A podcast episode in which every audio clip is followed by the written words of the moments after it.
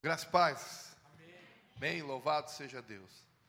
Amados, assim, a gente fala de janela estratégica. Eu vou de, entrar direto na palavra para que a gente não perca o foco. Mas, assim, a primícia da estratégia, no caso de Bíblia, de Deus, está em obedecer ao Senhor. Em obedecer ao Senhor. E assim, os anos vão ensinando a gente. A gente vai aprendendo com as coisas. E assim, a gente estava, a gente observa que o povo de Deus, num contexto geral, né, é, o povo de Deus, ele sofre, na maioria das vezes, porque ele se autodestrói. Pode observar, é, no que, que, como assim se autodestrói? É, eu estava falando para o pastor, inclusive, um, depa, tem um debate que está acontecendo agora, os caras estão brigando é, é, por causa de predestinação e, e, e o, o, o, outro item que é a, que não está não tá salvo.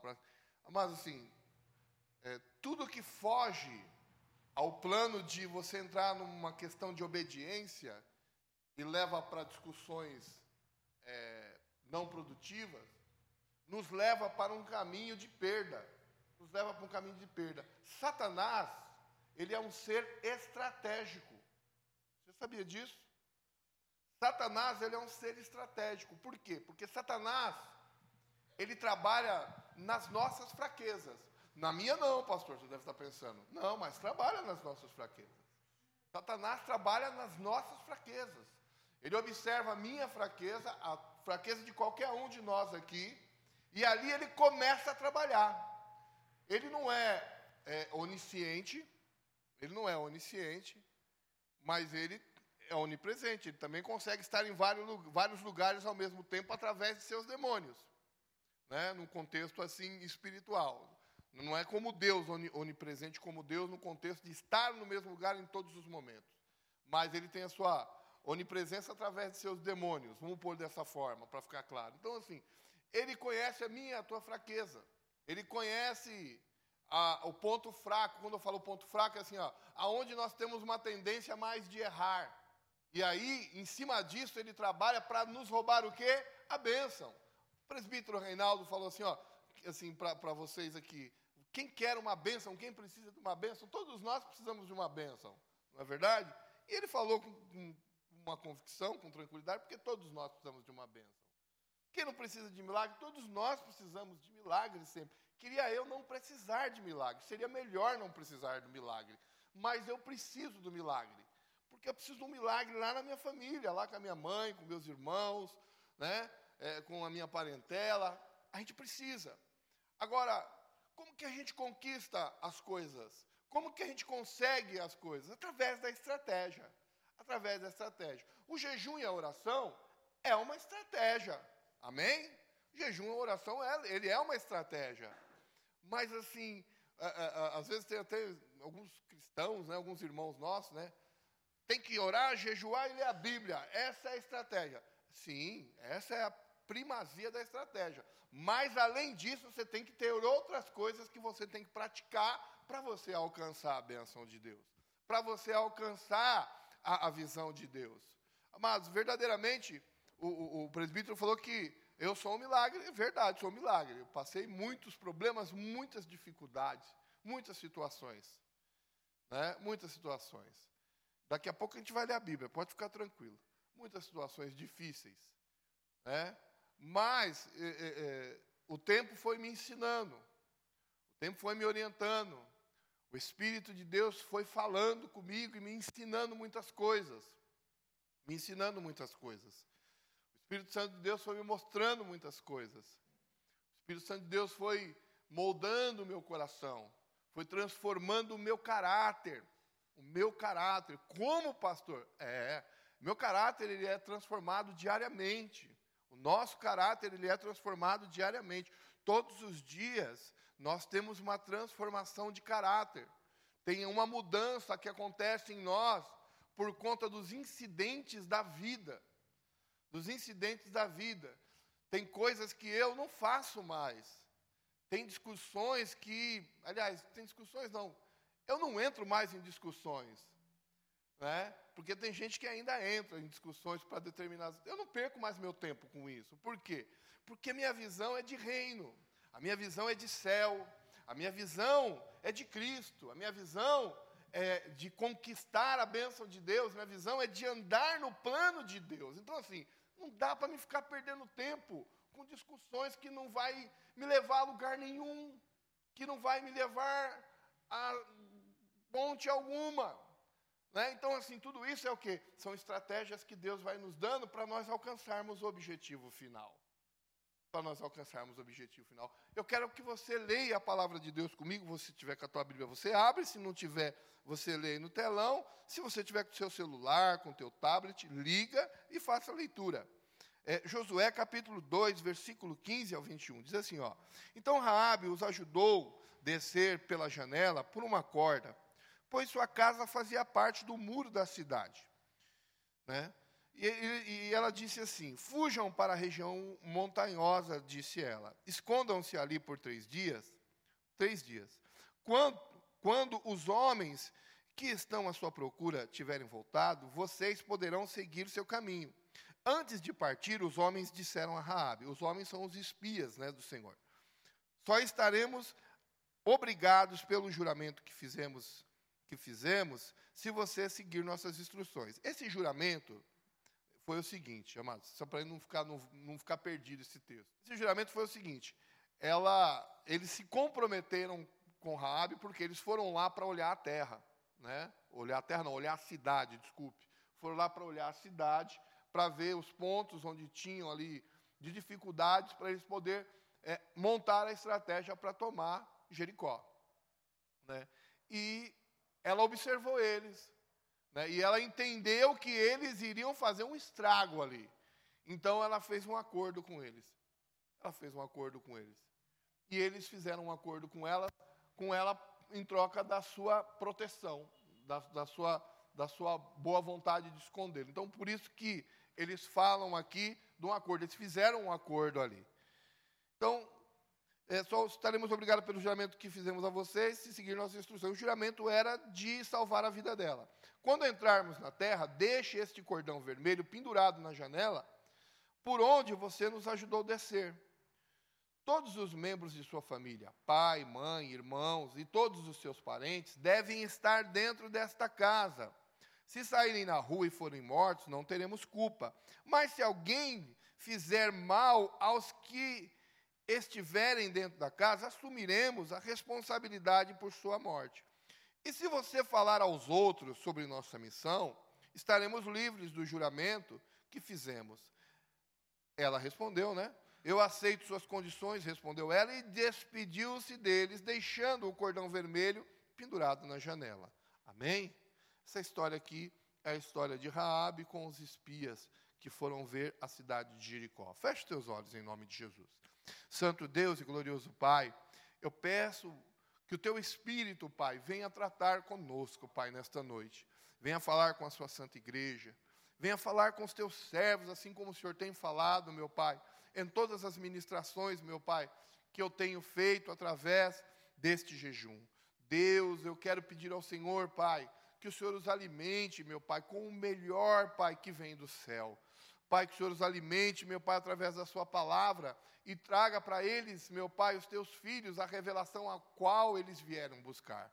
Deus de poder, que eles saiam daqui com a estratégia, a estratégia espiritual, para conquistar, para receber do Senhor, Pai, em nome de Jesus, aquilo que eles estão buscando, em nome de Jesus. Amém?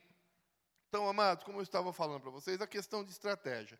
Aqui, esses homens eles passaram por algumas circunstâncias que levaram eles a um problema sério. Eles foram, entraram na cidade a fim de investigar a cidade de Jericó, né?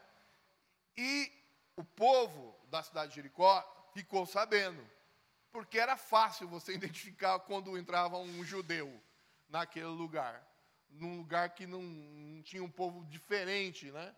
O judeu ele era fácil de identificar, como até hoje ele é fácil de ser identificado. E observaram ali, por mais que eles tentassem se disfarçar, eles tinham seus costumes que trariam uma diferença entre outros, outros povos, outros reinos.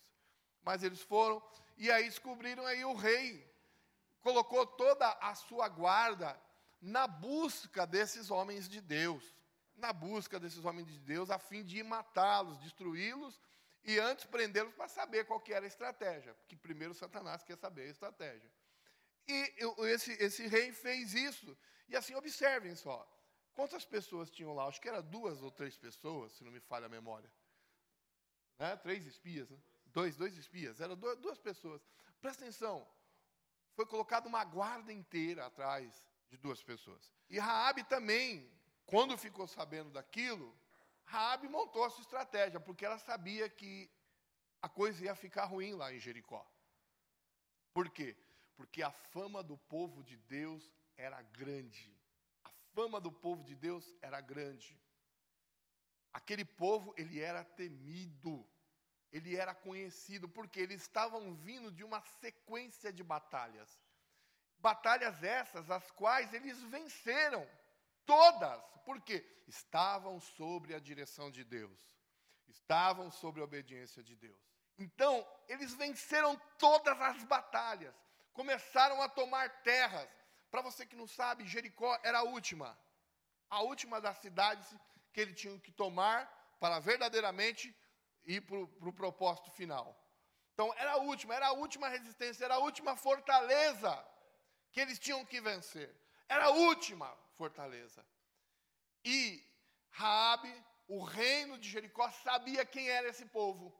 Sabia que esse povo era um povo, rapaz, esses caras não vieram aqui à toa. Eles vieram aqui, vamos pegar esses caras aí, vamos descobrir o que eles querem fazer, depois a gente elimina e vamos. Não deixa esses caras voltar para lá com as informações, porque esses caras vão vir aqui com uma condição aqui daqui a pouco para acabar com tudo. Satanás conhece todas as lutas que você já venceu. O diabo sabe tudo quanto você já venceu. O diabo sabe tudo quanto você já conseguiu superar. Não deixe Satanás roubar os teus sonhos que você tem ainda a ser conquistados. Não deixe o inimigo tirar de você aquilo que você ainda vai alcançar. O presbítero Reinaldo falou aqui: vou trabalhar depois de 70. Vai. Por quê? Porque você ainda tem muita coisa para conquistar. É o que está escrito nessa palavra aqui. Sabe, às vezes você fala, acabou tudo, não, não. Tem mais uma fortaleza que você vai vencer e vai derrubar. Que você vai alcançar.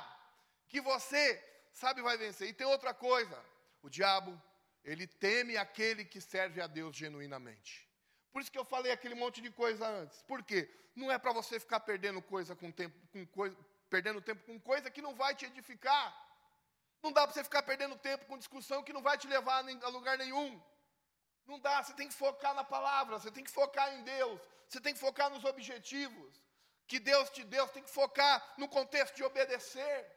Sabe, meu irmão, se Deus te deu uma obra para você fazer aqui, faça.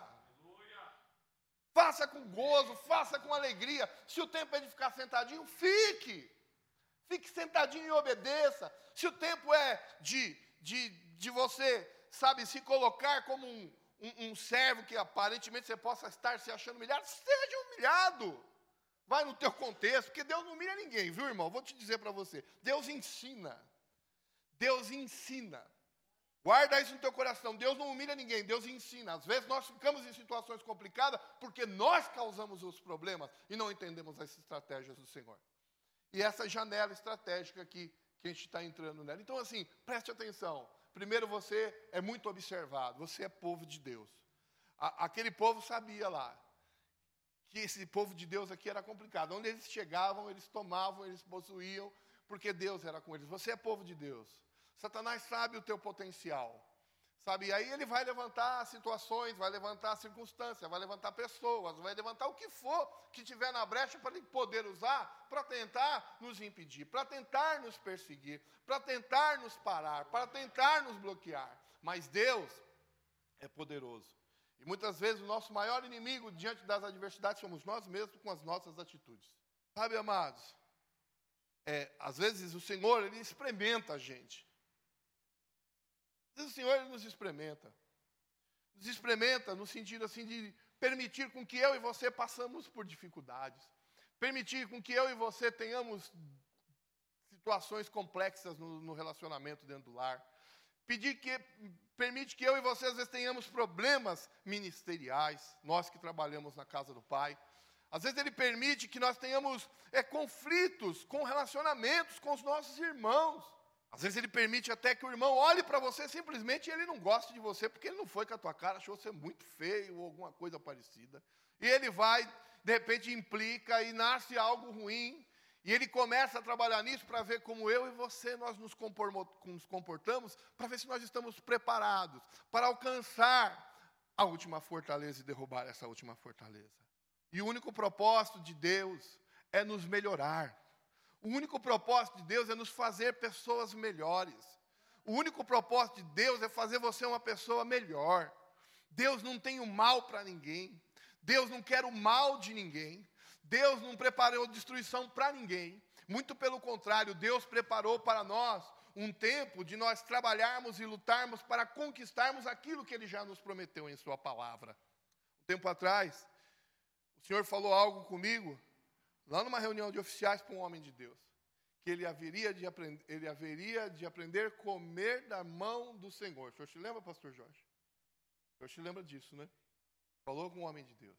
E Deus falou para mim hoje sentado que ele é responsável de tudo o que ele faz. Deus falou para mim que ele é responsável de tudo o que ele faz. E ele cuida até o momento final. Ele cuida até o momento final. Ele continua sendo responsável. E no tempo certo, ele libera aquilo que tem que ser liberado. Amém? E o tempo a ser liberado é curto. Então, sabe, amados, assim, e a estratégia? Quando você recebe uma palavra dessa, um pai de família, você olha, tem dois filhos para cuidar, tem uma esposa, né? Qual é a estratégia que um homem desse faz quando recebe uma palavra dessa? Deus tinha acabado de ser promovido para supervisor, fica até um negócio esquisito na cabeça. E Deus vai lá e permite que a situação se componha. A estratégia é obedecer, assim como tem sempre obedecido. Enfrentando, às vezes, até os conflitos que eu, muitas vezes, como pastor, enfrento, que ele enfrenta, de não entender determinadas coisas, mas depois entender, se colocar, falar, não estou entendendo, vamos obedecer. E Deus nos coloca numa situação, às vezes, dessa forma. Por quê? Porque Ele tem algo muito grande a nos dar. E às vezes essa grande situação, essa situação que a gente enxerga que, meu Deus, o que vai ser daqui para frente? Essa é a última fortaleza que nós temos que vencer. Por quê? Porque às vezes a gente tem uma rotina a qual a gente nunca imagina que vai acontecer com nós. Né? A gente tem uma formação, você tem uma formação, uma boa profissão, você trabalha numa grande instituição, como o próprio Reinaldo falou. Mas se Deus falar não, não tem grande, não tem pequena. Agora, se Deus falar assim, você vai ser abençoado tanto na pequena quanto na grande. Por quê? Porque Ele é poderoso. É nele que está o poder. Olha o que eu vou te falar aqui, ó. É em Deus que está o poder. É em Deus que está o poder. Pastor, o pastor Reinaldo, olha. O presbítero Reinaldo falou que está com 7 alguma coisa, 7.0, né? Voltar a trabalhar com 7.0. O que, que é isso para Deus? O coração do rei está na mão, do, na mão de Deus. O coração do rei está na mão de Deus. A estratégia é de Deus. Qual que é o meu e o teu posicionamento? Obedecer e crer. Obedecer e crer. Essa mulher, ela era uma prostituta, amados. Para vocês que não sabem, essa mulher era uma prostituta, né? E, e ela foi tomada por um grande temor. Que interessante, uma prostituta foi tomada por uma, um grande temor, um temor mas não da, da, das histórias da, deles, mas de um temor do Deus que ele servia. A Bíblia ela não, ela não destaca isso, ela não destaca isso. Mas, se você procurar estudar, você vai ver que ela foi tomada de um grande temor e de uma grande fé, porque ela foi: esse Deus aí é muito poderoso, eu tenho que ajudar, porque esse Deus vence tudo. É, mais ou menos esse foi o pensamento dela que eu estou tentando traduzir para vocês. Esse Deus é muito grande, eu vou ter que fazer algo por estes homens. Aí você vê um outro conflito é, no aspecto. Homens de Deus, homens que caminhavam em santidade, tiveram que entrar na casa da prostituta, um lugar que provavelmente era o campo dela, o local dela de comércio, né, de ela vender o corpo dela ali. Os santos tiveram que ser salvos por aquela mulher, aquela mulher guardou aqueles homens, Aquela mulher protegeu aqueles homens, e aqueles homens é, foram salvos através de uma estratégia que Deus deu para aquela mulher. Que Deus deu para aquela mulher. Deus haverá de dar a estratégia que você precisa para você alcançar aquilo que você quer. Porque Deus é poderoso, amém? Então, assim, não perca o seu tempo com discussões, não perca seu tempo com debates que não vai te levar a lugar nenhum. Em nome de Jesus. Sabe, foque. Foque nas coisas de Deus, foque em obedecer, foque em executar aquilo que Deus te entregar à mão. Sabe? Tem um ditado do mundo que é muito mais bíblico do que do mundo, eu acho, né? Tem gente que fala assim, ó, eu não, não quero ter razão, né? Eu quero ser feliz. Não tem um ditado que é assim, ó, razão não vai me levar a lugar nenhum. Eu não preciso ter razão. Por quê? Porque a gente tem que, tem que ter convicções daquilo que realmente é. Porque eu posso estar errado. Eu posso estar errado. E o tempo pode me mostrar na frente que eu não tinha razão. Então, amados, preste atenção. Essa mulher era uma prostituta. Foi usada por Deus com muito temor. Ela teve muita fé. A Bíblia fala lá mais para frente, em outros versículos que eu vou ler daqui a pouco para vocês, que ela teve fé. Ela teve fé. A fé é, a, é o primor, a fé é o primordial, é a assinatura final para você alcançar aquilo que você precisa, para sair desse cerco do inimigo, para sair dessa perseguição. Então, amados, ela viu que Deus estava fazendo grandes milagres, né? Era a última cidade do povo cananeu a ser tomada, né? Muitos pensam ali que o fato de Raabe estar ali era por conta de ser uma prostituta, mas na realidade é, a cidade estava super habitada, ela não estava no muro porque era uma prostituta. A cidade ela era super habitada, tipo São Paulo, entendeu? Qualquer canto que você vá, os caras estão levantando prédio agora, né? E assim, o muro tinha um determinado comprimento que dava para fazer tipo um apartamentozinho de Coab. Tranquilo. É, não digo tão. Singapura, acho que não. Coab, uma Coabzinha. Era uma Coab ali. Entendeu? Dava para fazer um apartamento de Coab, que é o menorzinho, né? Acho que tem 40 metros, né? Os que estão fazendo agora, os antigos eram maior, né? Mas esses de agora tem uns 40 metros quadrados. Então ela tinha uma Coabzinha. Ela morava, não só ela, tinha, ela tinha vizinhos lá, tinha mais pessoas morando no, entre o muro. Ela não estava lá porque ela estava banida, porque era uma prostituta, mas pelo contrário, porque a cidade se prostituía, porque não era uma cidade de gente de Deus. É, o povo originário da cidade era o povo cananeu povo que tinha sua idolatria, um povo que não buscava Deus, tinha todas aquelas coisas. E essa mulher estava lá. E por conta dela tomar a atitude de guardar aqueles homens de Deus e cumprir tudo quanto ela havia se comprometido com eles, ela foi guardada e a sua casa foi guardada. Amém? Ela não morreu. A Bíblia fala que foi, ela, eles pediram para ela colocar lá um cordão vermelho na porta, esse cordão vermelho na porta, ele representa, vou pôr aqui um pouco de contexto teológico para você entender, representa o sangue de Jesus. Como Moisés, quando foi avisado por Deus, olha, passa o, passa o sangue ali nos umbrais, para que quando o espírito da morte vier, ele não fira o povo de Israel. Aquele barbantinho na porta ali significava o sangue do cordeiro, que aquela casa estava livre da morte porque aquela casa resolveu obedecer a Deus, aquela casa resolveu se prostrar ao Senhor, aquela casa resolveu crer no poder de Deus, aquela casa cheia de pecados, cheia de destruição, cheia de mazelas, aquela casa cheia de confusão, aquela casa cheia, sabe, de orgia, ela se rendeu ao Senhor. Aquele cordão vermelho representava ali agora habitava o sangue de Cristo, o sangue do Cordeiro que haveria de guardar livrá-los da morte. A casa estiver confusa, clame o sangue de Jesus, porque ele vai te livrar da morte. A estratégia daquela mulher foi obedecer. Está na hora de consertar a casa. O que você fez de errado, já fez. Então pega daqui para frente, conserta a tua vida daqui para frente, acerta a tua casa daqui para frente. Sabe, muda teu comportamento daqui para frente, porque Deus tem algo para fazer na tua vida. Deus quer fazer algo na tua família, Deus quer fazer algo na tua vida individual. Deus quer abençoar a tua vida. Muita gente associa a questão de você receber algo do Senhor por questões material e financeiras. A questão material financeira, na realidade, amados, o tempo vai nos ensinando que é, no final, acho que é a última coisa que nos preocupa, porque a gente quer, na realidade, é paz.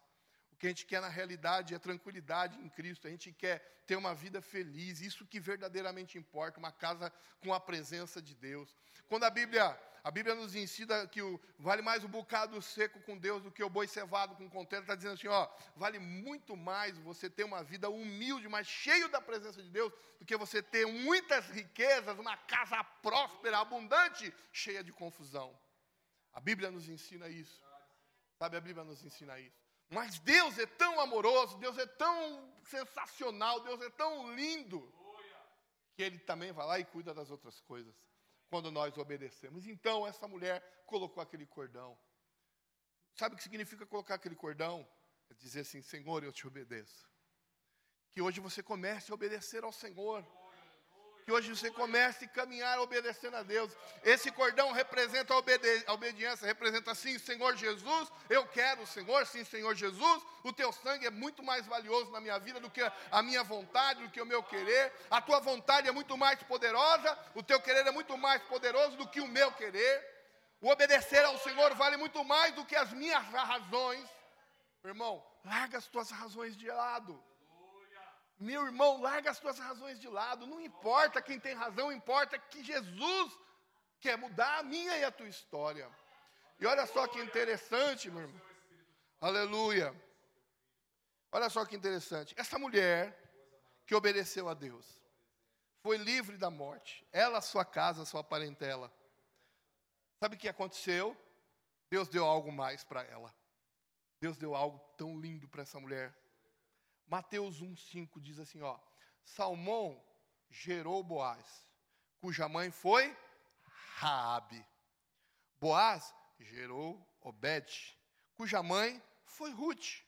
E Obed gerou Jessé, que é pai de Davi, da linhagem de Jesus Cristo.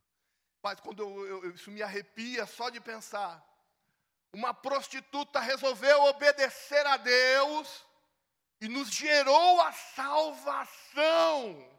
Porque Deus viu dentro daquela casa uma dor muito grande por causa da prostituição, do sofrimento, das mazelas.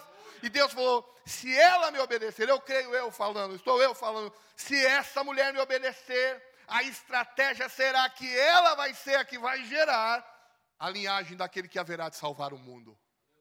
Deus deu para essa mulher, primeiro presente que ela ganhou foi a salvação contextualizada da vida. Segundo presente que ela ganhou, Deus deu para ela uma família. Uma prostituta teve uma oportunidade de ter uma família. Aleluia. Depois ela teve um filho, que não foi qualquer um. Ela não gerou qualquer Zé Mané, não. Ela gerou aquele que haveria ser da linhagem, gerar a linhagem de Jesus Cristo. Deu uma geração para ela. Deu uma geração. Né? Há, há pessoas que, ah, mas não é bem por aí. Não, a Bíblia está dizendo que é assim. Que foi Rabi. Tem alguns que contextualizam de forma diferente, mas eu creio que naquilo que está escrito. Então ela ganhou isso por quê? Porque ela preferiu obedecer, ela preferiu crer, ela cria que aqueles homens iam entrar ali, o Deus da glória ia fazer com que eles vencessem aquele inimigo, porque eles estavam decididos a mudar a história do povo de Deus. Você está decidido a mudar a tua história? Você está decidido a mudar a tua história? Sim ou não, meu irmão? Se você está decidido, então obedeça a Deus. A estratégia é obedecer. A estratégia não é ter razão. A estratégia é obedecer. A estratégia é se colocar diante de Deus. Por quê? Porque Deus quer te usar. Deus quer que você seja, sabe, referência dele na terra. Deus quer que você seja aquele que traz vidas para a presença dele. Deus quer usar você dentro da sua casa na presença dos seus filhos, seus filhos olharem para você e falarem assim: meu Deus, meu pai é um homem que serve a Deus. Meu pai é um homem que serve a Deus, é um homem que tem responsabilidade. E Deus vai fazer, sabe o que? Acrescentar outras coisas que você nem imagina, porque foi isso que aconteceu com esta mulher. Ela ganhou uma casa, ela ganhou família, ela ganhou uma descendência, ela ganhou uma história. Ela é lembrada na palavra de Deus. Às vezes tem gente, tem gente que não se preocupa com a questão da lembrança. Se preocupe, porque a lembrança é o estado de referência daquilo que você fez. Se você observar, lá no livro de Gênesis tem uns negócios lá que os caras falam. Eu não lembro o capítulo, mas é, um era lembrado como artífice de arma, outro era lembrado como bom músico, outro era lembrado como criador de gado, outro era lembrado não sei o quê. Mas Enoque e Noé eram lembrados porque andaram com Deus. Você entendeu, meu irmão? Então, assim, essa mulher ela é lembrada como uma mulher que creu, obedeceu e participou da geração de Cristo. Você pode ser uma pessoa que vai participar daqueles que vão gerar para Cristo. Como pastor? Jesus já veio, já morreu. Não. Você pode gerar vida na vida de outras pessoas. Você pode fazer nascer novos cristãos. Jesus já nasceu, já morreu para que nós tivéssemos vida eterna. Você pode ser você pode ser aquele que gera vida na vida das pessoas. Você sabia que o teu conselho pode transformar uma história? O teu conselho pode transformar um casamento? O teu conselho pode transformar a vida de um irmão? O teu conselho pode levantar um pastor na terra? O teu conselho pode mudar a vida dos teus filhos? O teu conselho pode mudar a história daqueles que caminham com você? Deus nunca vai nos Deus nunca vai falar mentira para nós. Deus nunca vai mentir. Se tem uma coisa que Deus não faz, ele não pode mentir. Deus pode todas as coisas. Não, não pode. Ele não pode mentir. Ele não pode mentir. Por quê? Porque ele zela pela palavra dele para fazê-la cumprir. E nós temos que aprender isso. Às vezes, amados, é necessário, estrategicamente, nós temos que falar a verdade para aqueles que estão ao nosso lado e que precisam mudar. Precisa ter um comportamento diferente.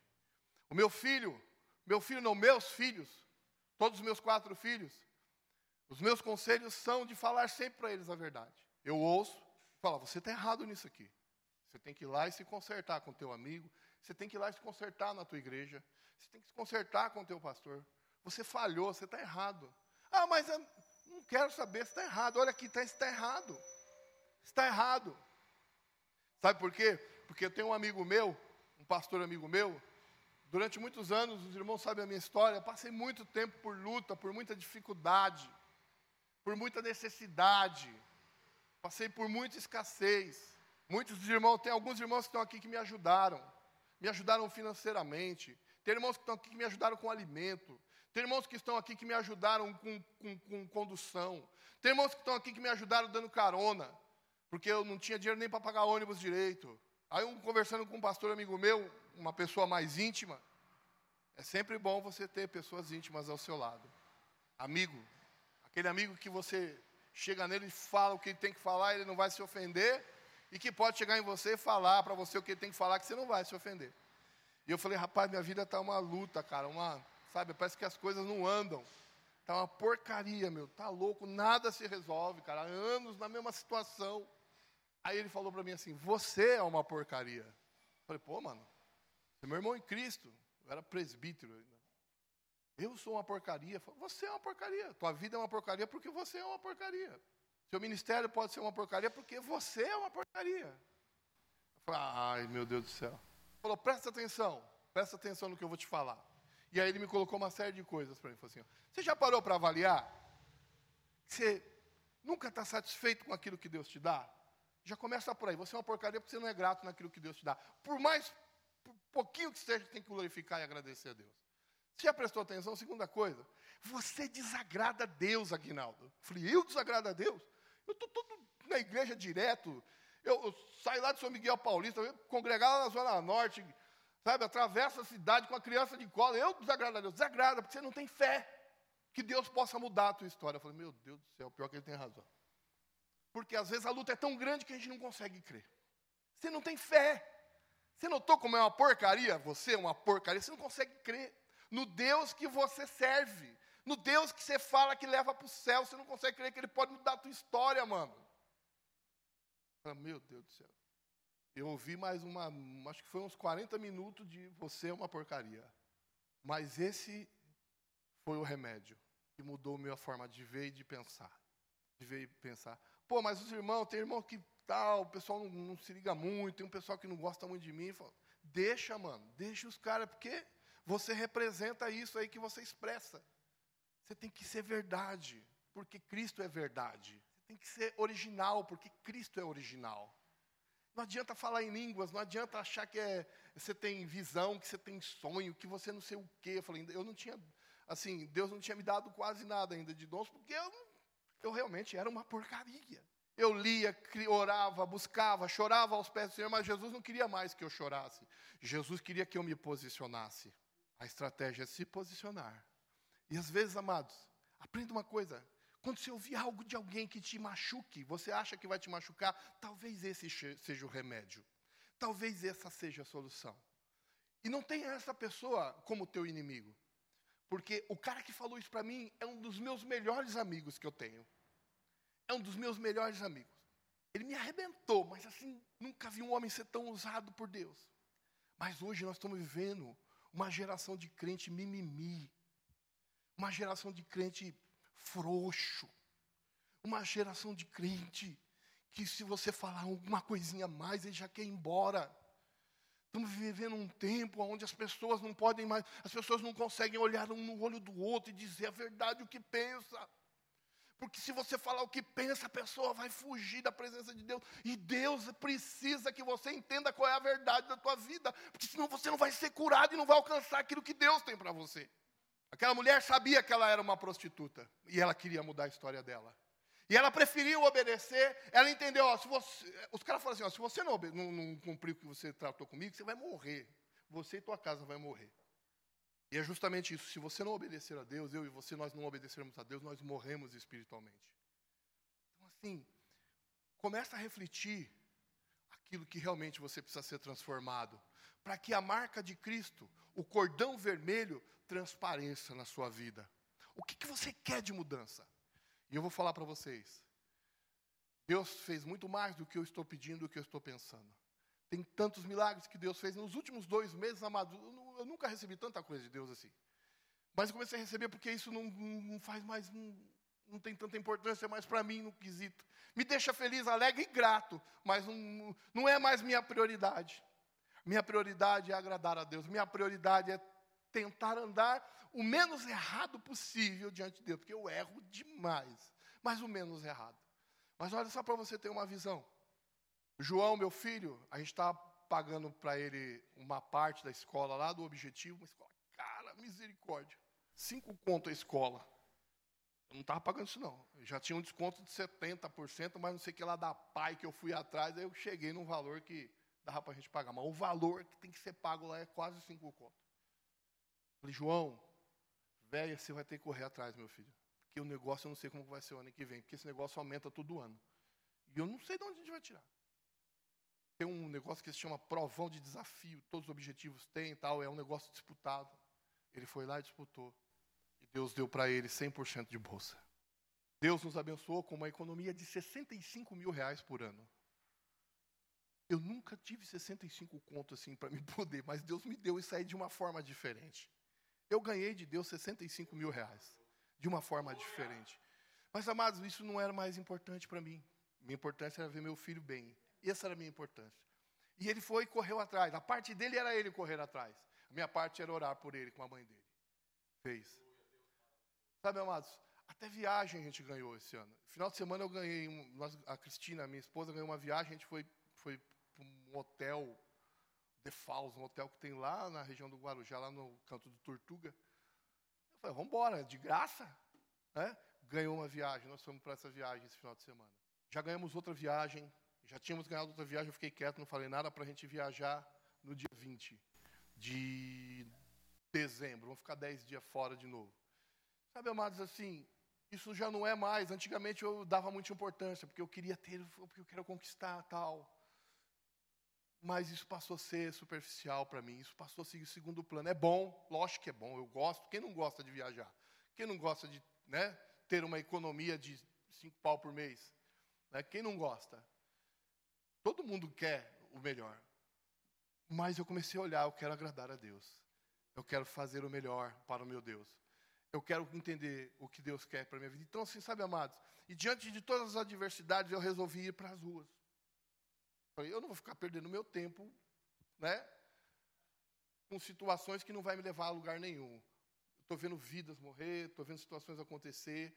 E eu e minha esposa começamos a ir para as ruas. A gente desenvolveu esse projeto que a gente tem aí, que é o, é o projeto social e evangelístico. É, a gente está sustentando, através da vida de vocês, três casas de recuperação, temos cooperado, sustentado, não temos cooperado com essas casas de recuperações. Temos abençoado pessoas em situação de rua. Essa é, minha, essa é minha preocupação hoje. Esse é meu foco. E ver minha família feliz. Sabe? Quando nós, nós temos problema, temos. Temos arranca-rabo? Tem. Mas eu quero ir agradar a Deus. E para isso eu tenho que obedecer a Deus. Para isso eu tenho que buscar a santidade. Para isso eu tenho que buscar o livramento do pecado. Para isso eu tenho que olhar para o meu irmão e tenho que falar que eu te amo e amo de verdade. Não pode ser aquele negócio. Olha para o teu irmão e diz para ele que você ama ele. Tem que olhar e falar assim: Eu te amo, mano. Mesmo assim eu te amo. Tem que olhar para ele e falar assim: Deixa eu te dar um abraço, mas dá um abraço de verdade. Não se enrolar no irmão. Né? Tem gente que abraça, tem gente que se enrola.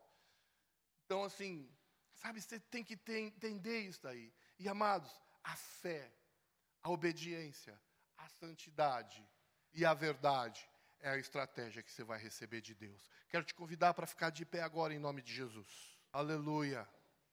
Nós vamos fazer uma oração daqui a pouco. A presbítera Roseli vai estar orando com vocês por alguns pedidos. Eu não ministrei do jeito que eu ministrei nas outras igrejas. Cada igreja foi de um jeito. Aleluia mas eu obedeci a Deus. Feche teus olhos agora em nome de Jesus. Põe a mão no seu coração aí em nome de Jesus. Começa a falar com Deus o que você precisa ser transformado, porque você quer receber a vida. Aleluia. Você quer receber a vida. Começa a falar com Deus. Amados, eu entendi que eu precisava mudar minha vida. Para mudar a minha vida, eu tive que pedir para Deus: me muda o meu caráter, muda, me transforma, porque eu realmente sou essa porcaria que o meu irmão me disse. Às vezes a gente precisa falar a verdade para nós mesmos. A gente precisa falar a verdade para os nossos irmãos. Eu levanto todo dia de manhã, meu irmão. Eu olho para o espelho e falo para o meu Senhor, falo para o meu Senhor que eu sou, sou temente a Ele. E olho para mim no espelho e falo assim: Ô, ô, ô, ô Aguinaldão, você se lembra do buraco que você saiu? Eu dou testemunho da minha vida todo dia para mim mesmo, para mim não se esquecer que eu sou dependente de Deus, porque é aí que está, aí que está a vida, aí que está a vitória, aí que está, sabe, a solução para as nossas vidas. Deus quer te fazer uma pessoa melhor. Não seja aquele que se incomoda quando alguém te fala algo que você precisa ser transformado. Sabe, não, não seja aquele que você fique magoadinho quando alguém fala para você, olha, você precisa mudar nisso aqui, porque Deus quer fazer isso na tua vida. Deus quer te levantar nessa terra de uma forma poderosa. Deus quer te levantar na tua família de uma forma poderosa. Deus quer transformar a tua casa de uma forma poderosa. Santo Deus e glorioso Pai, no nome de Jesus, aqui estão os teus filhos, meu Pai, aleluia. A qual, Pai, o Senhor me trouxe aqui hoje, Pai, para ministrar a tua palavra.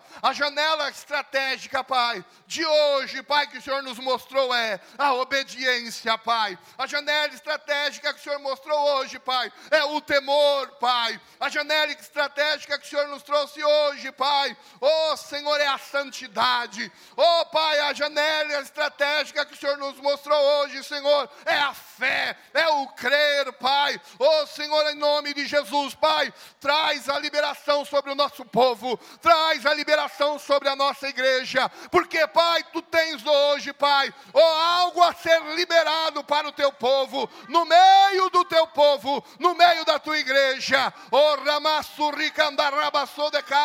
oh Deus, traz a libertação para aquele que busca. Traz, meu Pai, o um milagre para aquele que veio clamar, mas mostra onde precisa ser transformado. Mostra, Pai, oh, qual a fortaleza da alma que tem que cair hoje, Senhor.